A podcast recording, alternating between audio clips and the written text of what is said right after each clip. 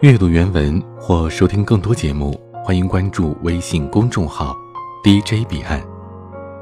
喜欢请分享给更多朋友收听。常常有人向我抱怨工作的处境艰难，就连私下的小聚都可能变成工作的批斗大会。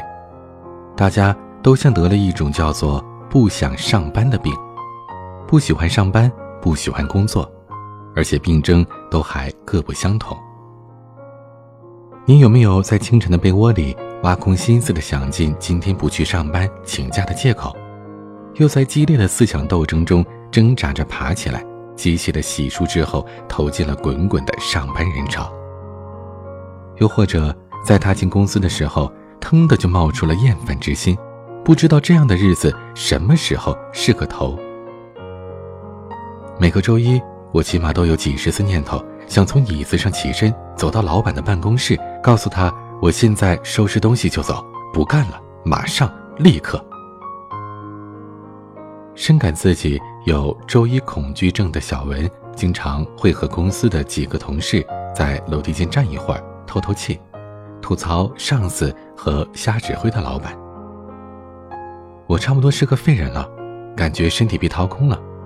这些网络语言高频的出现在他们的交流里，什么都不做，不想工作，不想上班，我们都想找到生活与工作的平衡。最初我们是为了生活而工作，可是渐渐的，我们都迷失了自己，忘记了自己的初心，陷进了盲目工作的漩涡。许多年轻人提起目前的工作。能够打出满意分数的还真不多，不喜欢目前工作的理由各种各样，老板奇葩，公司管理一团乱麻，同事勾心斗角，前途渺茫，毫无意义，加班太多，理由实在是太多了，以至于只能汇成一句口头禅：不想上班了，来发泄一下对于现状的各种不满。实际上。这更多的是为了表达自己正在陷于一种郁闷的状态，需要倾诉，得到亲朋好友理解支持的隐性诉求。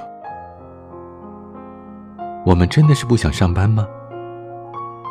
不用误会，常常说不想上班这句话的人，并非他们不想付出努力的劳动，相反，现在常见加班加点的就是这批人，大部分都是年轻的员工。举例来说吧。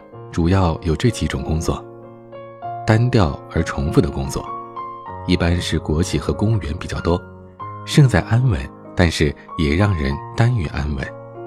单位常常是人浮于事，让人感觉工作本身毫无意义，主要的精力都在搞人际关系。第二种是毫无个人时间的工作，所谓八个小时工作时间的边界变得模糊。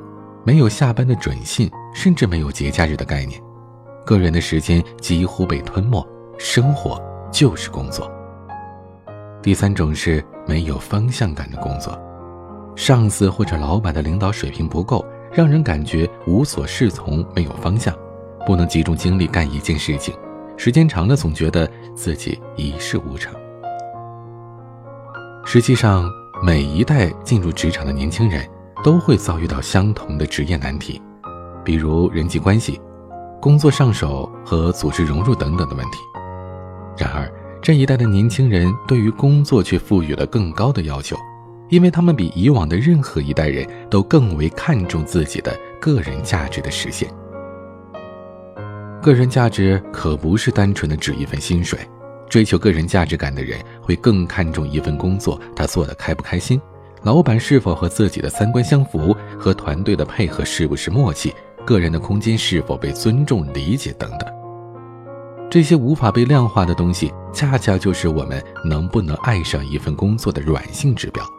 他们带着一种温暖的力量，让我们感觉到自己不是流水作业的工作机器，而是一个有血有肉、有情感的人。因此，安稳无忧。碌碌无为、侵占个人时间的工作，都会被划分为对于生命的极大损耗。为了避免继续耽搁自我，离职常常就成为了解决问题的办法。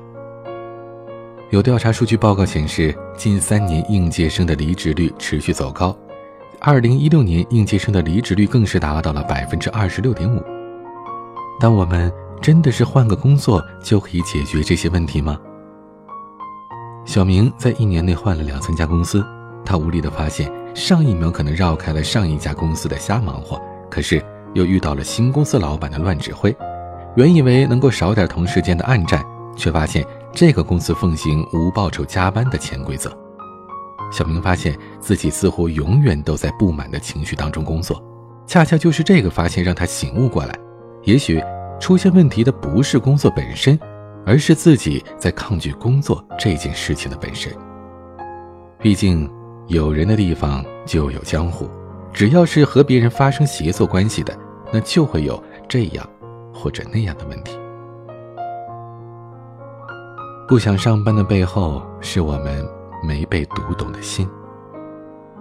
许多人现在都处于这种情况，不喜欢现在的工作，每天过得不开心，但是又能怎么样呢？生活还要继续，每天还得上班，循环往复，最后难免对工作这件事儿产生了倦怠和疏离的感觉。心理学上的术语叫做“工作疏离感”，工作的疏离感。是从心理学上个人疏离感衍生而来，指的是由于和工作的原有设想期望值落差，不能主导工作，反而被工作支配和控制自己，从而让人产生了一系列的主观消极的情绪。小文后来就发现了，和小群体一起吐槽，一时之间的情绪是得到发泄了，可是也让自己对于工作是更加不满，情绪越发的消极，就犹如饮鸩止渴。长期着眼于负面的信息，让他对于公司和工作的感情慢慢变淡，离职的念头越来越强烈，直到某天他再也抑制不住冲动，提出离职。原本颇受上司倚重的他，却没有得到想象当中的挽留，这让他感觉更加难过。离职之后，小文冷静下来，拉开了距离，看着原来的工作，其实并没有身在其中时的那种难以忍受。他不过是掉进了一个叫做“运轮效应”的怪圈人际关系、工作环境、文化氛围、领导水平、晋升考评，这些都会成为吐槽的对象，这样就可以从内心把自己和工作的环境隔离开来，暂时获得一种抵消不良情绪状态的作用。工作对于我们来说，并不是纯粹的为了生活，我们每个人都渴望成功，渴望和他人产生连结。渴望有一个人能够读懂自己。不想上班的背后，是我们没被读懂的心。比工作更重要的是找到你的定位。你有没有发现，工作就如同寻找一个爱人，很可能你一旦选择了，就需要相伴一生。可想而知，生性不拘又热爱自由的年轻人，把他放到一个需要谨慎言行、排资论辈的事业单位岗位上。会是怎么样？同样的道理，如果我是一个循规蹈矩、不爱变动的人，那么到了竞争激烈、每天就像打仗的部门，也会跟不上步伐。我们父母这一辈的人，有着他们那个年代固有的观念，认为工作旱涝保收最为重要，专业是否对口、工作内容是否有趣，都排在了薪资和稳定程度之后。有的女孩子更是从小就被要求将来得听从安排，从事医生、教师、公务员或者银行职员这些工作。可这些真的是我们喜欢的吗？有的人也许不知道答案，但我们如果在一开始就带着抵触的心理，带着运轮效应去强迫自己去做一份我们不喜欢的工作，那么就会对我们造成言语都很难排解的愤怒和痛苦。所以。从长线发展来考虑，无论是自己的职业规划，还是身心健康，都有必要打破固有的思维，选择一份自己更加心仪的工作。遇到工作挫折时，换个心态看未来。当我们遭受了工作上的挫折时候，很容易就会产生应激性的受伤情绪、低落以及怀疑自己的能力。但是，斯坦福大学心理学家卡罗德贝克认为。人面对挫折时会有两种心态，第一种认为自己的能力和天赋是固定的，而一切的困难和挑战都是对自己的测验。如果通不过这个测试，就说明自己的能力有问题，这称作固定心态。而另一种则认为能力是可以通过后天不断的提高和加强的。他们喜欢失败，因为失败可以带给自己许多的经验和教训，让自己得到成长，这称为成长心态。在工作当中，今天对你来说很困难的内容，也许一段时间之后你就得心应手了。当年，一个师范毕业生刚当上老师的时候，发现讲好一节课都是一个不小的挑战。他每天都是在不断的修改课件和教案当中度过。那个时候，他特别沮丧，甚至怀疑过自己是否不适合从事这个行业。然而，两三年之后，公开课对他来说不过是家常便饭。所以，当工作出现挫折的时候，过多停留在自责或者是推卸责任上，与我们的成长无异。把注意力放在分析问题，找出解决善后的办法。当你走得越远，你回头看看当初干扰你的问题，现在是不是不过如此呢？我们都需要成长，来接受人生进阶的挑战。感到痛苦，其实也是成长的契机。不喜欢工作，可能会让我们略感恐慌和迷茫。恐慌是因为不知道自己这种状态是否正常，会不会一直处在这种低迷的状态。迷茫是看不到自己的路，走一步算一步的感觉，让人心中难以安定；又或者是能一眼见底的路，让你索然无味，又不知该如何是好。这其实啊，也不是什么坏事儿。很多人都是在慢慢的思考和成长当中，在不断的试错和跌跌撞撞当中，逐渐找到了自己擅长的领域，喜欢的生活，然后才开始明晰自己未来的方向的。你可以重新打量一份工作，绕开自己确实不能够接受的坑，寻找自己最有兴趣的点，找到相对合适的工作。你也可以在相对安逸的单位上。专注于自己的学习成长，不把耗费时间变成日常。不想上班，不过是因为我们无法掌控自我生活的一句呐喊。不妨试试想好自己要过怎么样的生活，再去选择什么样的职业，把它变成你飞翔的羽翼，而不是背上的十字架。